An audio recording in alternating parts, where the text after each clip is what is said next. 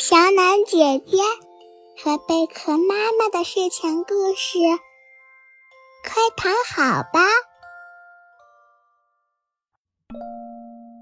这个故事的名字叫《小人鱼的画画比赛》。这是一个非常晴朗的好天气，小人鱼和他的姐姐还有奶奶一块儿来到海滩边玩耍。他们唱了一会儿歌，游了一会儿泳，决定在沙滩上进行画画比赛，看谁画的又快又好。小人鱼找来一截树枝，在沙滩上画了一只带着尾巴的人鱼。他兴奋地告诉大家：“这就是我自己，人鱼公主。”姐姐也找来了树枝，在沙滩上画了一座城堡。他还捡来了贝壳做城堡的门窗，他告诉大家：“瞧，这就是我们在海底居住的城堡。”奶奶，奶奶，快来评一评，我们谁是第一名？人鱼奶奶慈祥地看着两个孙女：“哦，我的小人鱼画得快，姐姐画得好，哦谁是第一呢？”是我奶奶说好了要画得快的，小人鱼很不服气。哼，明明是我画的城堡好看，还有贝壳门窗呢。姐姐也抱着手臂，生气的把头都扭过去了。哦，那么都是第一名，好不好？哦，都是第一名。嗯。不行，我才是真正的第一呢！不，我才是第一。两个小人鱼都不满意了。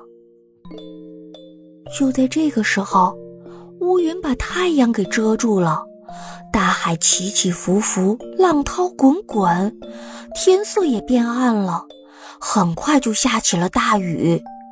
人鱼奶奶带着小人鱼和姐姐一起躲进了深海的家里，两个人还在争吵呢，都说自己是第一名。很快，雨停了，太阳也出来了。奶奶带着两个孙女来到岸边，沙滩被海水和雨水冲刷之后，什么画都没有了。小人鱼哇哇大哭起来。嗯，我画的小人鱼去哪儿了？姐姐告诉他说：“海浪来的时候，把你的小人鱼和我的城堡都冲走了吗？”嗯，那我们再画一幅吧，姐姐。这回我要画城堡。嗯，好的，那我画人鱼。嗯，可以，姐姐，你把人鱼画进城堡里吧。嗯，这个主意不错。奶奶，画好之后，您还可以在城堡里休息哟。姐姐说：“哇，姐姐好棒，好棒哟！”